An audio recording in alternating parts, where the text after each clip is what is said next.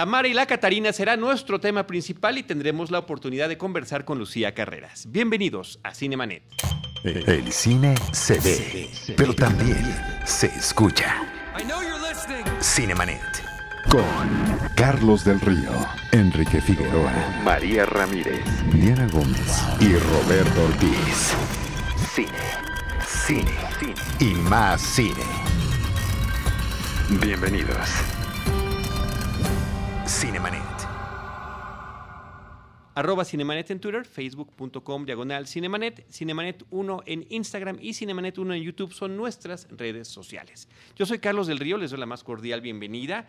Eh, lo hago a nombre de Paulina Villavicencio, que es nuestra productora general, de Uriel Valdés, que es nuestro productor aquí en la mesa de trabajo de Cinemanet y del equipo Cinemanet, eh, eh, Enrique Figueroa Naya, Roberto Ortiz, Diana Gómez y la general Alola, que andan todos en diferentes misiones en Cineteca Nacional, en Paramount Pictures, en el Festival Internacional de Cine de Moreira a la hora de grabar este programa.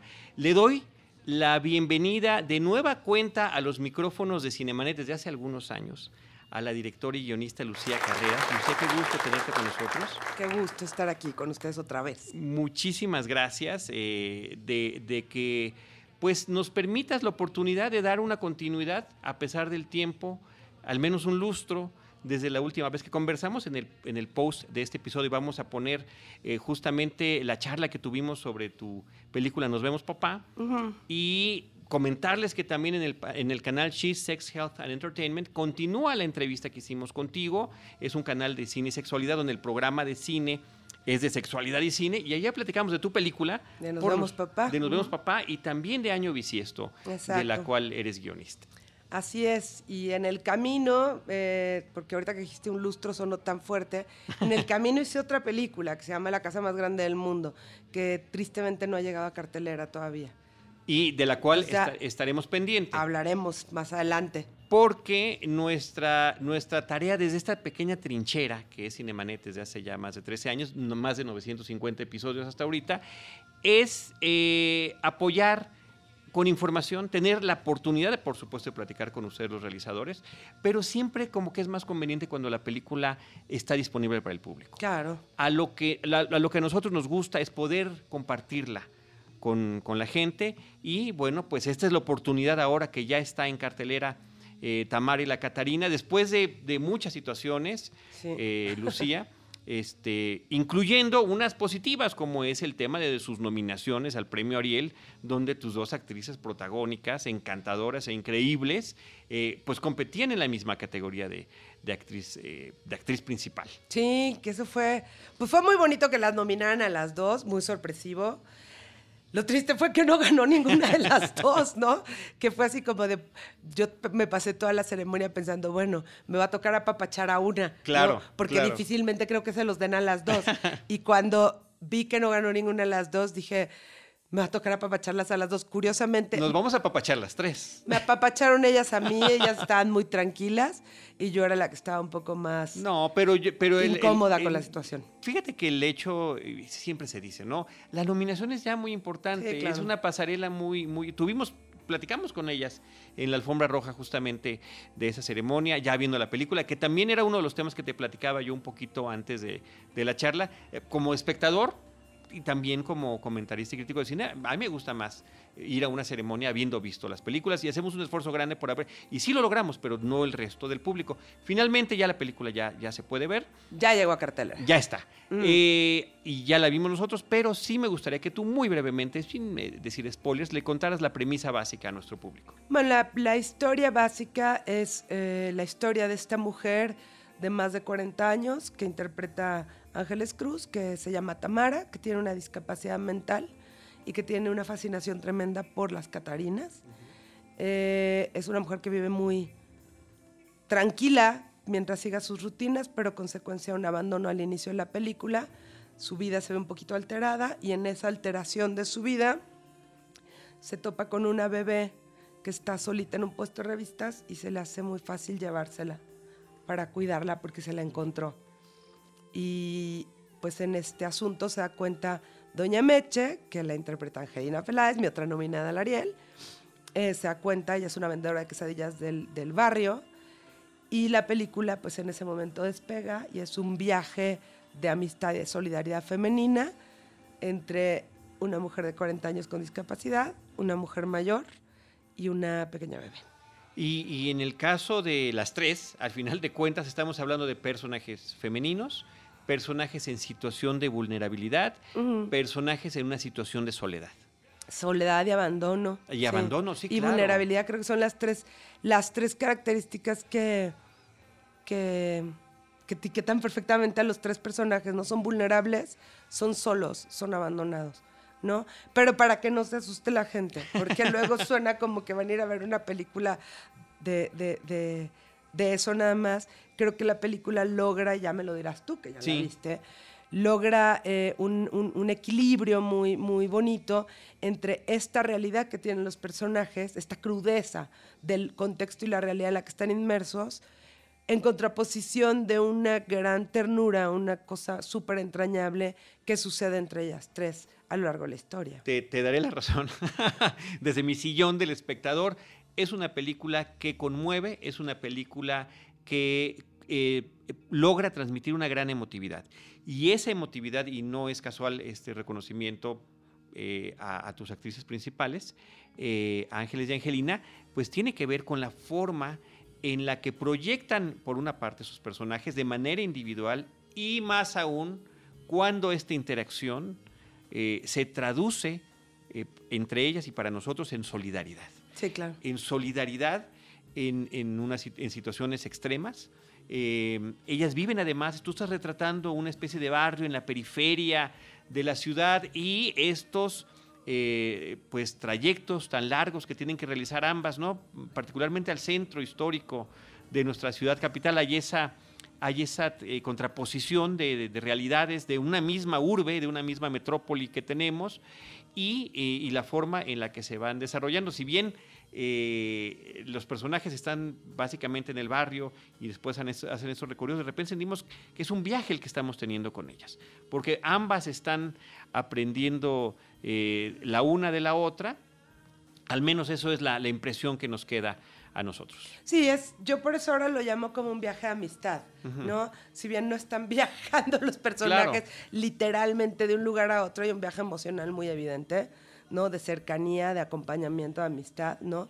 Y ahorita que mencionabas lo de la periferia, yo oí hace poquito en un, en un documental, eh, que ni me acuerdo cómo se llama, ni es mexicano, pues, pero alguien se refirió a, la gente pobre, a la gente marginal, como que son los que viven en la periferia de la imaginación.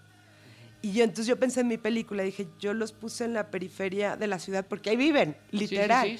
Pero es cierto que también viven en la periferia del pensamiento, ¿no? O sea, son personajes eh, que tratamos de no verlos y el no verlos también implica que estén segregados físicamente, ¿no? Entonces creo que la, dimensión que adquiere el barrio y la distancia del barrio va más allá de lo físico, ¿no? Se vuelve simbólico también. Absolutamente. Y, en estos trayectos al centro y en estos trayectos a, enfrentar la burocracia, a enfrentar al Estado y a las instituciones, estos personajes van encontrando la amistad. ¿Cómo encuentras tú esta historia? Eh, eh, leí por allí, platícamelo ya con Ahora platícanoslo a nosotros, de que surge de la idea de ver a una niña solita en un puesto de revistas, ¿no? Que finalmente es algo que reproduces en la cinta. Sí, sí. O sea, la, la, imagen de un bebé en un puesto de revistas solo, que pareciera una imagen de, de ficción totalmente, pues es la imagen que me motivó a hacerlo porque es algo que yo vi en la Ciudad de México, ¿no? Un bebito solo en un puesto de revistas y evidentemente pues me pareció una imagen eh, que me, o sea, fue una imagen que me tuvo dando vueltas en la cabeza. Y a partir de esa imagen se gestó la historia, ¿no? A partir de preguntarme, pues, ¿quién sería? O sea, me queda claro que mucha gente sería capaz de llevarse ese bebé, ¿no? Pero ¿quién sería capaz de llevárselo? ¿No? De preguntarte quién. Y por otro tipo de circunstancias, estaba yo... Eh, pues muy cercana a una chica de 18 años con una discapacidad que acaba de tener un bebé. Entonces asumo, no racionalmente, asumo que por ahí Tamara empezó a filtrarse, ¿no? Y empezó a existir como personaje. La mamá de esta chica de alguna manera es Doña Meche. Entonces, y, de hecho le, tomé fotos a la señora para trabajar como el look de Doña Meche, ¿no? estaba muy inspirada en ella. Entonces creo que se fueron juntando como cosas. Como cineasta lo que escribe, bueno, en mi caso, no sé, habrá otros que no, más después de lo que han hablado de otras películas, pero en mi caso creo que, que, sale todo de la víscera, a veces no es racional, ¿no? La historia sale de una necesidad tremenda de hablar de algo que emocionalmente me está moviendo, ¿no? Eh, digo, tuviste Nos vemos papá y Nos vemos papá, pues salía de, del miedo a la muerte, ¿no? Y del miedo a la muerte de, de alguien como mi padre, ¿no? Eh, ahora pues me viene de, ver esas imágenes en la ciudad, ¿no? Y de darme cuenta que si yo no volteo a ver a la bebé o yo no volteo a ver a, bueno, a la chica que está en mi casa o a, o a la señora Albina, pues nadie los voltea a ver, ¿no? Y, de ahí empieza a gestarse como esta historia en donde hablo de personajes que son invisibles, ¿no?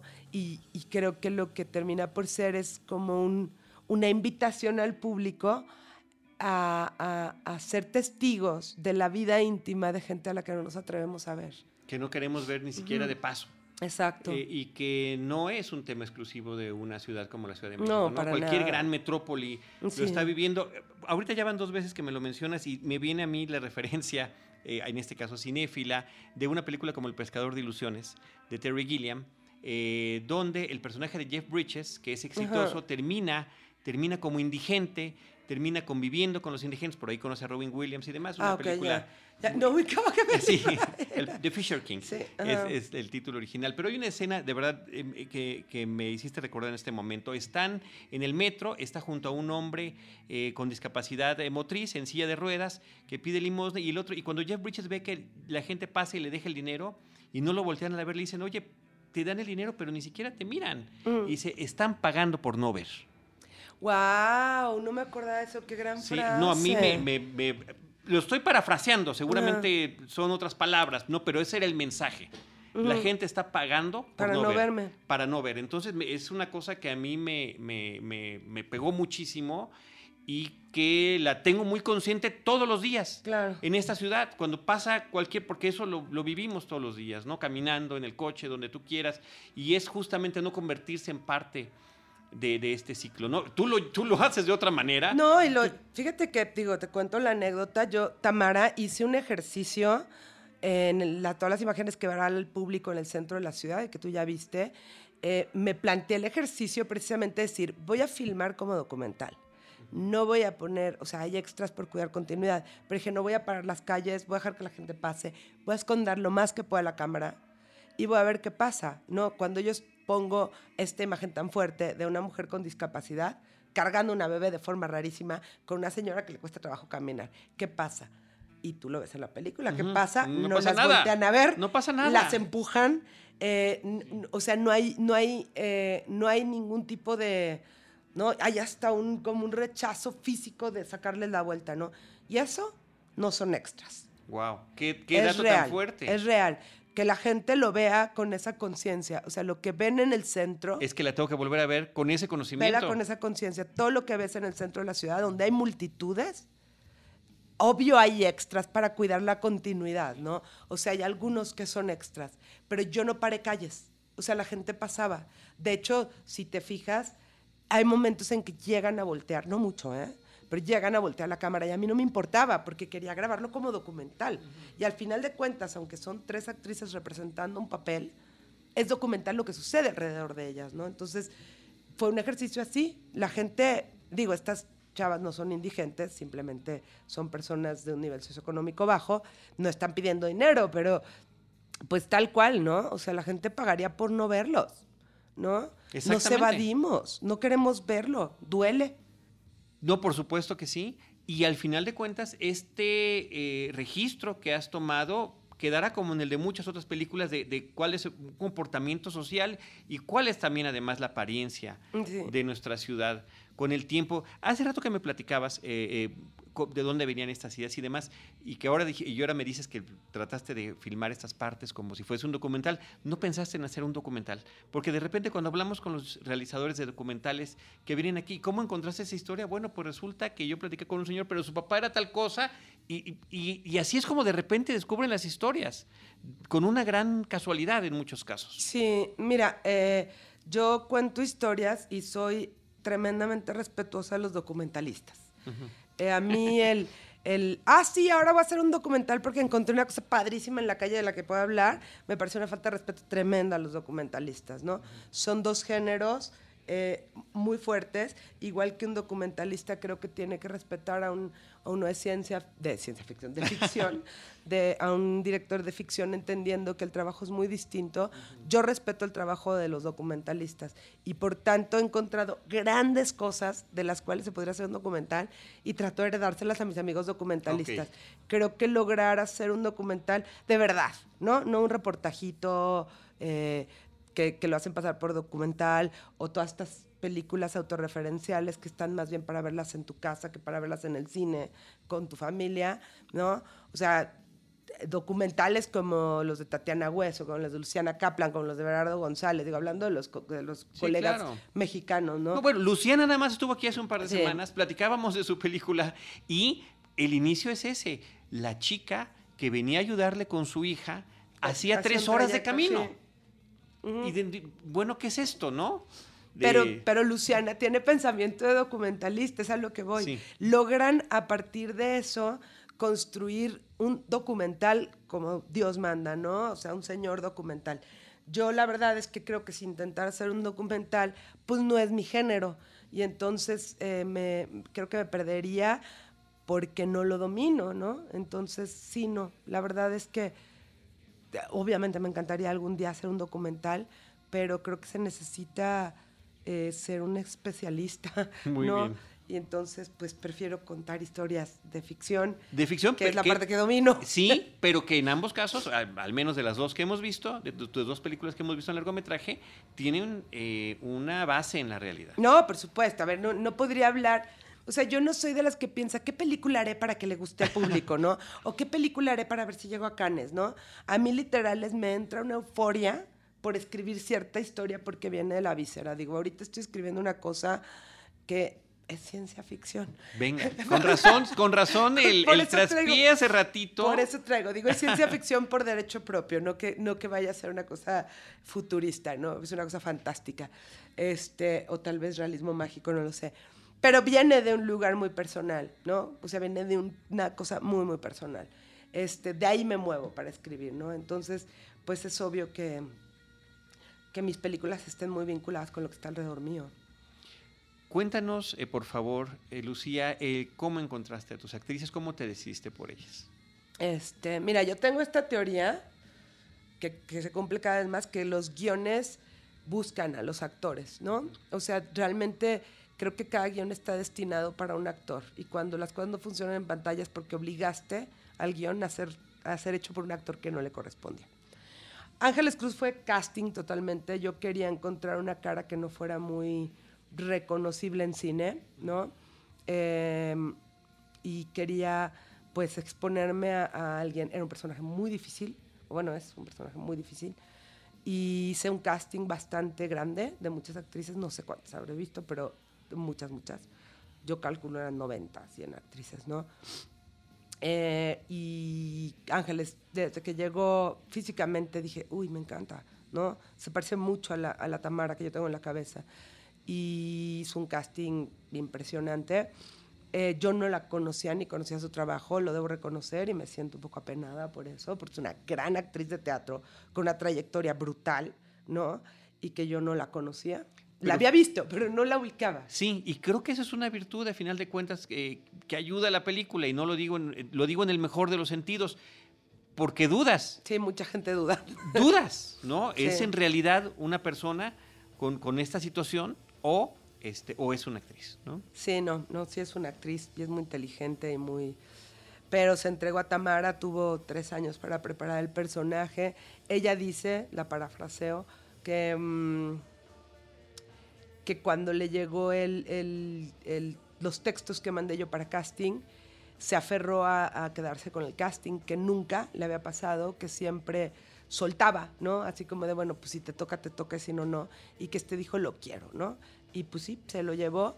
Eh, creo que hizo un casting espectacular, ¿no? Y luego en el segundo, en el callback, yo normalmente mm, hago un ejercicio más de comunicación y de entendimiento y de ver dónde están parados mis actores en términos de reflexión respecto al cine, ¿no? Que saben de cine, que no saben, que han visto.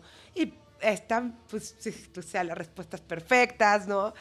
Eh, todo perfecto, ¿no? Y bueno, a la fecha no solo es la actriz principal de mi película, sino que nos somos grandes amigas, grandes, grandes amigas y socias, ¿no? Estoy produciendo su, su película como directora. Ah, qué padre, muchísimas felicidades a ambas, qué padre. Junto con Lola Obando, son, bueno, Lola Obando, Ángeles y yo somos Madre Cine y, las, y Lola Obando y yo estamos produciendo una película de Ángeles. Entonces, le atiné a la actriz y sí, le atiné en todos los sentidos. Angelina la quería, la quería, quería trabajar con ella, sabía que era un personaje que le podía quedar y de todos modos ese casting por el tema de que Angelina es de la Compañía Nacional de Teatro y pues había que ver si Tavira nos la prestaba, ¿no? Claro. Eh, pero bueno. Pero con su trayectoria, ¿no? Nos la prestó. nos la prestó para preproducción y para rodaje, muy bien, y Angelina ha podido estar en todo y ha sido un viaje hermoso con ellas dos. Son unos monstruos de actrices, tú lo puedes ver en la pantalla, ¿no? Pero además son profesionales, grandes compañeras de trabajo, cómplices absolutas y además ha sido divertidísimo. Creo que por primera vez en mi vida hago un viaje de festivales y me divierto, ¿sabes? O sea, de divertirme con mis actrices, de no estar sufriendo, sino estar divirtiéndome con mis actrices y pasándola bien y, disfrutando lo que nos está pasando. Para que, para que nuestros amigos sepan de qué, se, de qué estás hablando, vamos a poner también la liga a una entrevista muy breve que tuvimos con ellas en la alfombra roja de los Ariles que mencioné hace ratito, pero que venían con esa alegría. Y que venían con esa dinámica entre ellas de bromear, de reír, estaban tan contentas, tan felices eh, de, de, ese reconocimiento que significaba para ellas, para ti, para la película, el, el haber recibido estas, estas dos nominaciones tan bueno, tú, recibimos tres. Estaba nominada también Mercedes Pascual como actriz de cuadro, pero este, pues no tampoco ganó. pero bueno, la señora era la segunda vez que estaba nominada después de 60 años, creo, de 50 años. Sí, y que tiene su personaje ahí en el centro histórico, el, local donde trabaja justamente Tamara en la película. Sí, además pues ya tiene 86 años, ¿no? Entonces una nominación a los 86, maravillosa. Ya estaba, no la vieron en la alfombra porque va en silla de ruedas y tuvo que entrar por atrás. Pero estaba muy contenta también, estaba otra de la Compañía Nacional de Teatro. A mí me gustan mis, mis señoras de la Compañía Nacional de Teatro. Ahora háblanos también, por favor, de tus actores masculinos con personajes breves. Este Gustavo Sánchez Parra, bueno, lo, tenemos eh, ubicadísimo, hemos platicado también con él en varias ocasiones, pero bueno, en vinculándolo profesionalmente contigo, pensamos en Año Bisiesto, ¿no? Claro, yo Gustavo Sánchez Parra tenía muchas ganas de trabajar con él después de conocerlo en Año Bisiesto. Digo, me quedaba claro que es un gran actor pero es un actor que cuando lo conoces, bueno, tú lo has entrevistado, es sorpresivo. Y lo hemos visto en tantas películas porque de repente como que nos lo habían dejado siempre de, villano, de villano y de repente cuando lo ves en otros papeles, mm. tiene tantos matices tan increíbles que, es sensacional. Exacto, es un actor que de repente lo encasillaron, ¿no? En el malo, creo que Amores Perros fue. El a, partir de Amores Perros, bueno, hasta su, hasta su propia cuenta de Twitter es... Eh, Sánchez Perros. Sánchez Perros. Sánchez Perros. Este, pero este es un dulce, es yo creo de los hombres más caballeros que yo conozco, dulce, dulce. Entonces a mí me llamaba mucho la atención trabajar con él por el gran actor que es, pero además por su personalidad. Con Harold Torres, eh, con Harold... También un conocido del cine mexicano. Conocido del cine mexicano, también muchos malos también le ponen a mi Harold, ¿no? Este, yo Harold lo casteé en un corto y hizo su primer corto conmigo. Wow. En un papelito chiquititito. Su primer papel su primer cinematográfico es un cortometraje es un corto conmigo hasta donde yo entiendo. Un corto que desgraciadamente no tuvo salida, que fue con Silverio Palacios y con él. Em, que se atravesó una situación personal y pues el corto se quedó atorado, ¿no? Pero, ¿No se concluyó? Está concluido, pero nunca llegó a, festivales ni nada. Tuvimos ahí un par de exhibiciones privadas y anda por ahí una, nada, nada que importe. ¿No? Pero ahí estaba Harold, le hice casting y ahí yo conocí a Harold y tenía muchas ganas de volver a trabajar con él y cuando, cuando empecé a buscar así como gente para Tamara, dije, pues Paco es ideal para Harold, ideal, ¿no? El hermano de Tamara. El hermano de Tamara. A Harold ya le había ofrecido el personaje antes de castear Ángeles, casteé Ángeles y dije, pues, son ideales, se parecen, ¿no? Y resulta ser que se llevan demasiado bien y se hacen carnalitos. Ok. Entonces es Qué karmático, ¿no? O sea, Harold le tocaba. Está también, que sale muy poquititito, pero está también este Alberto Trujillo, el, el actor de Halley, ¿no? Que está también, pues ahí por cosas simbólicas, ¿no? Somos amigos de hace mucho tiempo. Y pues hacer un personajillo ahí, este, después de venir de Halley, ¿no? Pues era como también, eh, pues simbólico. Pero y es parte, ¿no? De, de esta solidaridad de la comunidad cinematográfica, ¿no? Bueno, y además te puedo decir que todos las, donde sale gente, sale alguien del crew. Está metido todo mi crew, están metidos todos, están los asistentes de producción, está este, la gente de limpieza, fui metiendo a todo el crew. Así, mi Hitchcock es mi crew. No, salgo yo, pero sale todo el crew. Sale toda la gente Bueno, que está detrás. los que no quedaron fuera en el corte, pues. ¿no? Claro, Pero- claro. A final de cuentas es eso. Oye, nada más regresando a Gustavo Sánchez Parra, Mm. hablábamos de que, ah, lo- y lo hace muy bien de villano, es un gran villano, pero también con, con sus otros tipos de personajes que ha tenido. eh, Pues en Año Bisiesto es tiernísimo, ¿no? y bueno, en esta película que filmó en Sudamérica, donde queda encerrado en una casa. La filmó en. España, no la filmó en Ah, Sudamérica. ok. Es de Sebastián- Pero se supone que sucede en Sudamérica, ¿no? No, se ¿Sucede en España? se- sucede en España, él es un estoy migrante. confundido. Sí, me acuerdo que era migrante, pero, pero no me acordaba a qué país había llegado. El director es ecuatoriano, Sebastián Ah, Cordero. Esa es, esa es pero mi confusión. está filmada en España. Ok. Ok, no, no, tremenda película. Buenísima. Y, y- y yo, ay, pero entonces estoy, y también estoy pensando en otra que se hizo en Sudamérica, de que es un profesor de natación de una señora de la tercera edad. Anda, Eh, pues esa. Ah, la que hizo con, en Centroamérica, la que hizo con. Ay, se me fue el nombre de la. Ah, con Hilda, con Hilda Hidalgo, Sí. con Hilda Hidalgo. Sí, aquí tenemos el podcast también Ah, ya. sobre no esa sabía película. que salía Gustavo. Yo conozco Sí. muy bien a la directora y conozco muy bien el Ese guion, proyecto. Pero no sabía que Gustavo Sí, salía del él, es el, él es el maestro de Ah, natación de, no las, de las personas de la tercera edad. Ya. de Sí, la protagonista es Violeta, una mujer Sí, que eh, nada. Violeta es la película, se llama la película, Ah, sí, Violeta. de Hilda Hidalgo. Sí. Válgame Dios, qué memoria sí me falló horriblemente. No, Pero yo bueno, porque conozco muy bien el proyecto y a Hilda.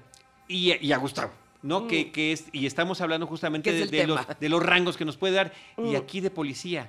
Y Sí. no es el cliché del policía. No, precisamente te queríamos trabajar eso desde que hablé con Gustavo y le dije que quería que hiciera el personaje. Le dije, bueno, quiero que lo revises, quiero que veas el guion. Mi intención, no quiero un policía malo, agresivo. Eh, quiero, o sea, es el policía huicho, ¿no? O sea, no es el poli, es el policía huicho. Y de hecho, doña Meche le dice huicho. No, y la relación de Meche y Claro. él es- es padrísima. Porque la idea es que, que, que lo conoce desde niño, ¿no? Que es un chavo del barrio que creció, ¿no? Y se volvió policía y desgraciadamente pues es víctima también del sistema, ¿no? Obviamente no es bueno, bueno, le va a cobrar las cosas, ¿no? Pero cuando trabajamos en preproducción con ellos, pues un poco era trabajar esta parte emocional, ¿no? Yo no ensayo las escenas, trabajo personajes. Y, con ellos dos, cuando estuvimos trabajando, fue eso. ¿Cómo se conocen? ¿De dónde se conocen? ¿Qué siente Huicho por Doña Meche, no? ¿Qué siente Doña Meche por Huicho? ¿No? Y cómo vive Huicho su día a día teniendo que extorsionar a la gente con la que creció. Pero eso le da un lugar de autoridad, porque es o es policía o sería el jefe de la pandilla. Tenía dos opciones, ¿no? En la vida el personaje y pudo ser el jefe de la pandilla, igual hubiera venido a sacarle dinero a do- Doña Meche.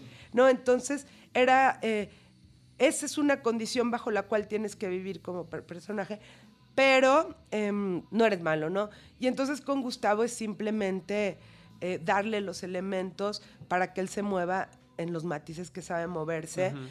Y pues, te digo, para mí, Gustavo es un gentleman, ¿no? Hizo por ahí una que otra cosilla en rodaje que luego me contó y dije, ándale, manito, no eres, ¿Cómo tan, qué? no, ¿Cómo eres- qué? no ¿Cómo eres qué? tan derecho. No, no se puede No, no, ¿cómo- nada ¿Cómo malo. nos, nos echas así el anzuelo y nada, Nada más? malo, cosas que yo creí que habían sucedido por, por, por una cosa así de wow, fue mágico el momento y sucedió esto. Y el otro, "Mm, te voy a contar por qué sucedió. Ok, y me contaba yo, Gustavo Sánchez Parra. Bueno, se prepara, Tan- tan- se tan- prepara. tan decente que parece. Se prepara, se ¿No? prepara. Y, y de verdad que me gustó mucho el personaje, aparece menos de lo que yo quisiera en la pantalla, claro. pero este, se queda uno con esa idea, ¿no? De, de la dualidad que tiene.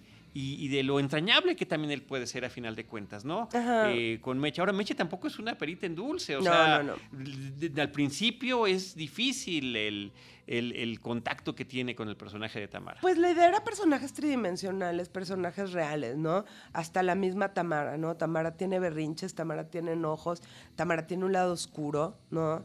Eh, Tamara puede esconder cosas, puede mentir, ¿no? Incluso tiene un sentido del humor que no entendemos muy bien, pero tiene un sentido del humor, ¿no? Y Doña Mecha igual, ¿no? O sea, no, no, no son personajes eh, planos, ¿no? No son buenos, buenos, malos, malos, ¿no? No son personajes de telenovela. Y esa era un poco la idea, ¿no? Darles como todos los matices que necesitaran tener y trabajar con los actores desde ese lugar. Cuando nos platicas que trabajas con personajes, eh, ¿esto significa que a la hora de estar filmando eh, hay improvisación? ¿Están eh, cuéntanos cómo sucede, en cuántas tomas en promedio salen las depende con quién trabajes, ¿verdad? Pero, estamos hablando de Tamara y de la, Catarina. Yo lo que hago es, o sea, Obviamente es lo que he hecho en todas mis películas, ¿no? Y, en mis cortos, o sea, es como mi, forma de trabajar. Trabajo muy fuerte en preproducción con la construcción del personaje, en individual con los actores, ¿no? O sea, voy revisando con el actor quién es el personaje, desde lo nimio, desde lo más nimio hasta lo más complejo, ¿no? Lo físico, ¿no? Cómo se mueve, cómo se viste, por qué se viste. O sea, hago toda una construcción del personaje. Luego empiezo a trabajar como en conjunto o sea, en este caso trabajaba con Doña Meche y con Ángeles, digo, con, Angelina y con Ángeles, trabajaba cada semana o dos veces por semana durante preproducción en lectura de guion, de trabajo de mesa, en donde íbamos viendo emocionalmente cómo avanzaba la relación. Y, en el, y, así voy trabajando con todos, ¿no? Y voy juntando actores, ¿no? Y voy, voy viendo cómo avanza. Hago revisión de guion, construimos personaje. Y lo que hago con todos es como improvisaciones de situaciones que el personaje podría vivir, pero no me gusta ensayar las escenas. ¿No? O sea, yo sé que ellos están estudiando sus diálogos y están estudiando el guion, o sea, eso es un trabajo del actor, que es del actor, no mío. Y entonces cuando llego a set, y sobre todo en el caso de Tamara, lo que yo quería hacer es que el trazo escénico me lo dieran ellas en set, ¿no? Entonces llegaba en la mañana y hacíamos un bloqueo donde ellas me, ellas me trazaban de acuerdo a lo que traían construido, ¿no? Entonces trazaban y a partir de eso yo ajustaba cámaras, pero no había marcas y yo, salvo que necesitaba algo muy particular como, no sé, que se viera el huevo que trae Tamara en la mano, ¿no? Entonces, bueno, lo tienes que agarrar este, un poquito más abajo, no seas mala, o sea, para que alcance a ver el huevo, si no el huevo se te pierde, tienes las manos muy grandes o cosas así. Pero en general permitía que, que trazaran o sea, en, un ensayo eh, antes de, emplazar cámara. Y a partir de lo que ellas hacían, yo ajustaba la cámara de lo que yo ya había hecho. Que trazar es que, el público sepa, ¿no? El recorrido que Sí, el recorrido que hacen los personajes. O sea, que ellos la escena me la hicieran completa en el espacio, en el espacio ya, ¿no? sin haberla ensayado y sin hacerla con la emoción, ¿no? Entonces, lo que sí sale por primera vez, en primera toma, es la emoción. O sea, esa emoción del personaje ante ese momento yo no la he visto. Y entonces dejo que me sorprenda, ¿no? O sea, sí, no es una improvisación porque veían muy, muy trabajado, pues, ¿no? Pero dejo que me sorprenda y sobre esa primera toma yo ajusto. Y la verdad es que, pues, cuando trabajas con Ángeles y Angelina... Ay, perdón. Salud. Quise detener el estornudo. No, eso se va, se va, se va, ¿verdad? La magia de la edición. La magia de la edición, perfecto. Este... Y mm, eh, con ellas, pues segunda, tercera toma, ¿no? Eh, como son actrices muy, trabajan muy desde adentro y demás, sí sucede que si repites demasiado las empiezas a lastimar emocionalmente o la emoción se empieza a colocar en otro lugar, ¿no? Entonces, eh, salíamos muy rápido, ¿no? Y con la niña estábamos preparados a no salir rápido, pero pues salíamos también igual de rápido, porque la niña, pues fue, o sea, funcionaba muy bien, ¿no? ¿Por qué, por qué la Catarina? Eh, es la pregunta que no puedo responder. no hay Me la hacen en todos lados. ¿Por qué? ¿Por qué? ¿Por, qué, Lucía? Porque no tengo ni la más remota idea. Algo, o sea, cuando empecé a escribir el guion, yo sé que en algún lado en el inconsciente tengo que ir a terapia a sacarlo para poderle responder finalmente por qué Lucía le puso Catarina. Es la que veías de niña en los jardines, es la que viste Hombre, veía en A Box Life. Eh, o sea, ¿qué, ¿qué pasó ahí? Pues no, no es que yo haya tenido una fascinación particular por las Catarinas, ni que tenga yo alguna historia de la que me acuerde, ni nada. Cuando empecé a escribir, el primer argumentito que escribí de Tamara y la Catarina, que fue chiquitito, para un taller que estaba con Marcela Fuentes Verain, ya a Tamara le gustaban las Catarinas. ¿Por qué? No tengo ni idea. pero obviamente hubo que construirlo a la larga, ¿no? O sea, darle un sentido, sobre todo cuando Ángeles tomó el personaje y evidentemente fue la primera que me hizo esa pregunta, ¿no? Y yo así de... O sea, desde eh, antes de filmar la pregunta ya estaba claro, planteada. Pues sí, la tenía yo en la cabeza de, ¿por qué le puse Catarinas? ¿No? este... Y, y Ángeles me los preguntó y le dije, mira, no lo tengo claro, supongo que hay una ternura en el animal, eh, en su figura, ¿no? Que debe ser atractiva pero pues vamos construyendo la junta, ¿no? Y entonces Ángeles construyó como todo un universo. Yo sí tenía en algún momento en el guion, que quedó fuera, sí tenía una imagen que era ella con su papá, ella de chiquitita, con su papá, con una Catarina en la mano. Entonces, pues mi explicación era que esa foto se había vuelto la, la justificación para Tamara de querer las Catarinas. Pero la foto se fue, ¿no? Porque al papá lo desaparecí. ¿no? Como, como, como, incluso como existencia, porque me parecía de melodrama, ¿no? El papá que se fue, ya lo recuerda con la foto, ¿no? Entonces lo quité y pues sí, realmente no hay explicaciones, ¿no? de, en ninguno de los casos de los personajes. No, porque yo creo que el cine... Lo inferimos muchas cosas. Exactamente. Creo que el cine, el cine que respecta, respeta al espectador es el cine que no le digiere la historia y se la come por él y se la da digerida, ¿no? Como pajarito, ¿no? Oye, y hablando de respeto y hablando de lo que hoy en día es políticamente correcto o no es políticamente correcto, ¿tú qué opinas de eso? Porque eh, de repente me parece, al, buscar eh, situaciones o, reseñas o pláticas acerca de tu película, he encontrado todos los términos posibles para la condición de Tamara. Tamara. Minusvalía psíquica. Madre Santa. Personas con discapacidad intelectual, trastorno de desarrollo intelectual, cuando en alguna época de verdad, y lo digo, retraso mental, o sea, retraso mental me, parece que no, sé qué tan ofensivo lo sienta la gente hoy en día, ya no puede uno eh, decir nada, ¿no? Yo creo que estamos en la asepsia tipo gringo, ¿no? Del purismo eh, de todo lo que pueda resultar ofensivo, no hay que decirlo, ¿no?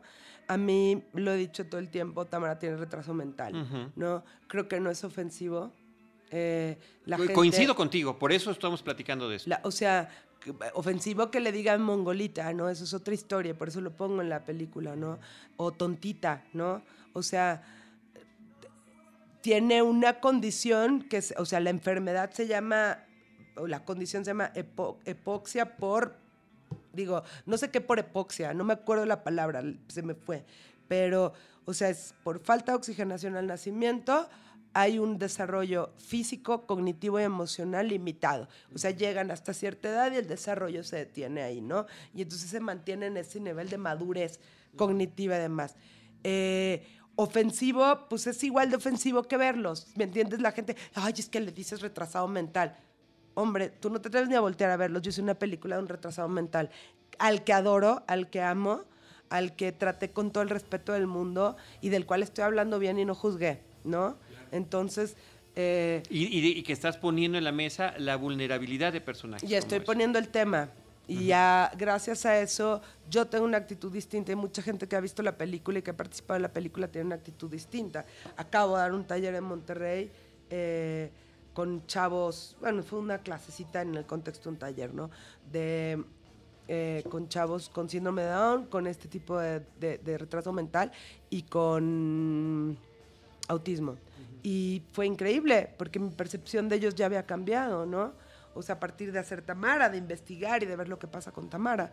Entonces, mira, que le digan como se les dé la gana, este, creo que tenemos que dejar de, de imitar a los gringos en todo y eso es un tema muy gringo, ¿no? O sea, los gringos, uno le pone nombres a todas las enfermedades, inventan enfermedades cada semana, ¿no?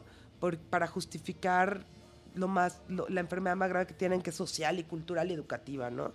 Eh, limpian todo y ya no puedes decir negro, tienes que decir afroamericano, pero a lo mejor no es de África el cabrón, a lo, a lo mejor nació en, en, Jamaica y su familia es de generaciones y generaciones de Jamaica y tú le dices africano-americano, ¿no? O sea, yo creo que hay que tener eh, moderación con eso, ¿no? Y si es en Londres, entonces es afro-británico, o sea, que no, estamos llegando a unos, a unos excesos, excesos muy grandes, y que son por imitación de los, de los, eh, de los norteamericanos, ¿no? Creo que si queremos referirnos a la discapacidad de Tamara, pues buscamos el nombre y ponemos el nombre como es. Y si no, pues digámoslo como lo tengamos que decir, o digámosle Tamara, una, una persona especial, ¿no? O un personaje muy especial, que yo creo que Tamara lo es, ¿no? Y Doña Meche también, y pues es una vieja, sí, es una vieja. No es una, ¿cómo le dicen ahora? Un, un, un, adulto mayor, por Dios. O sea, es una señora que tiene 73 años y aquí en China se dice viejo y no es ofensivo, ¿no? Así es. Yo a mis padres les digo mis viejos, pues, ¿por qué no? Y hasta, y hasta con cariño, ¿no? Claro. bueno, pues qué bueno que también pudimos platicar de esto. este, finalmente, la película ya está en cartelera. Ya está en cartelera desde el 26 de octubre. Eh, platícanos de, salas, platícanos de redes sociales, si, si tiene la película, ¿cómo más podemos estar compartiendo eh, lo que está pasando con Tamara y la Catarina en nuestra cartelera? La película entró a salas el 26 de octubre. Eh, Obviamente salió en ciertas salas, cambiará, no salió en ciertas salas y lugares, entonces lo que yo le recomiendo a la gente es que entre a las redes de la película o a las mías, ¿no? La película tiene en Facebook, es obviamente Tamara y la Catarina, Instagram es Tamara y la Catarina y, ah, Twitter es Tamara y la Cata. Ahí están subiendo la cartelera semanal, que la gente, supongo que ustedes lo han dicho muchas veces, a tus escuchas, este tipo de películas no es que estén en todas las salas, hay que buscarle y entonces mejor directamente consultar las, las redes de las películas. Perfecto. ¿Y las eh, tuyas, Las mías son Instagram soy L Carreras N y Twitter soy L-Carreras. Y ahí estarán, digo, obviamente en Ciudad de México está en el circuito alternativo, ¿no? Ahí permanecerá más tiempo, Cineteca Nacional, Cine Tonalá, Cinema, Le Cinema Ifal. Ajá. Eh, Cinemanía. Cinemanía Loreto. Eh, y en el interior de la República, para tus escuchas del interior, eh, pues obviamente irá pasando por Cineteca Nuevo León, Cineteca Tijuana, etcétera, etcétera. Digo, todo el circuito alternativo del interior evidentemente lo recorrerá, pero pues que estén checando las redes.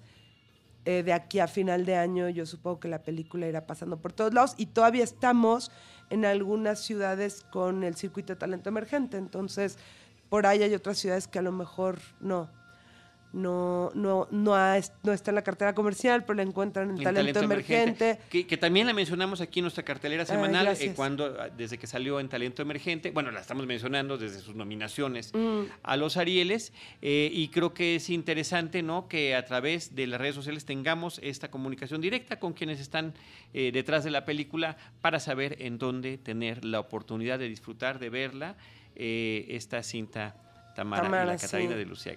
Y yo le pido al público también que se sientan con la libertad. Sé que, lo, que, se sienten, pero lo pido de, escribirnos en las redes, de ponernos qué piensan de la película, de comunicarse con nosotros.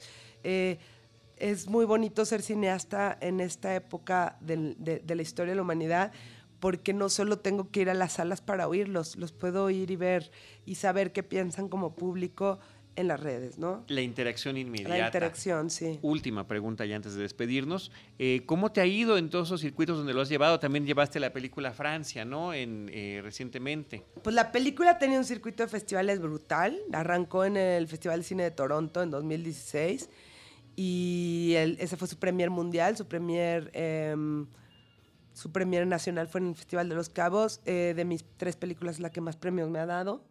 ¿No? Tenemos un FIPRESI por ahí en Los Cabos, ganamos, en Huelva ganamos seis premios, em, no sé, ha sido como un, hasta en el Festival de Valores de Guadalajara ganamos la película de Valores ese año, el año pasado.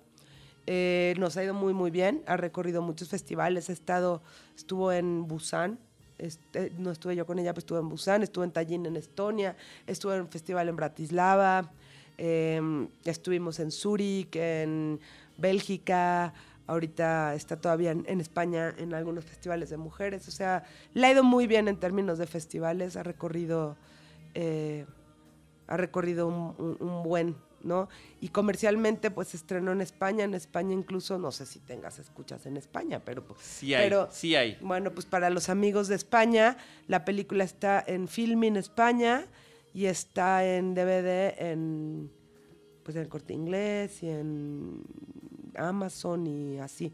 y estuvo en salas y por ahí está en una plataforma muy interesante que tiene España que haces como un streaming pero en salas y tienes que hacer como un crowdfunding para que la película proyecte muy, muy interesante. Yo quisiera que en México se hiciera eso que para este tipo de cine es maravilloso. Entonces, para los amigos de España, por ahí hay, por ahí hay más opciones en España que en México. Qué curioso, qué curioso. Sí, pues es que una coproducción con España. Muy bien, pues qué padre, muchas felicidades por todo. Gracias por habernos acompañado una vez más. Esperamos eh, que estos vericuetos de la distribución nos ayuden a que nos veamos más pronto. Esperemos con tu otro filme que ya está terminado y que después platiquemos de ciencia ficción también. Sí, se llama Póstumo el de ciencia ficción. Me da risa decirlo porque pues, luego van a decir, ay, Lucía, tu ciencia ficción. Pero sí, es una película fantástica, pues. O sea, sí parte de una, de una cuestión fantástica. Pero llamémosle ahorita realismo mágico. Muy bien, como tú quieres llamarle. Muchísimas gracias nuevamente. Y yo, eh, pues no me queda más que recordar eh, a nuestro auditorio que la película está en cartelera, Lucía Carreras, Tamara y la Catarina, eh, y que el podcast lo encuentran en iTunes, lo encuentran en diferentes eh, portales donde se reproducen y también en nuestro portal cinemanet.com.mx. En cualquiera de esos espacios nosotros les estaremos esperando con cine, cine y más cine. Esto fue Cinemanet. Con Carlos del Río, Enrique Figueroa, María Ramírez, Diana Gómez y Roberto Ortiz. El cine se ve, pero también se escucha.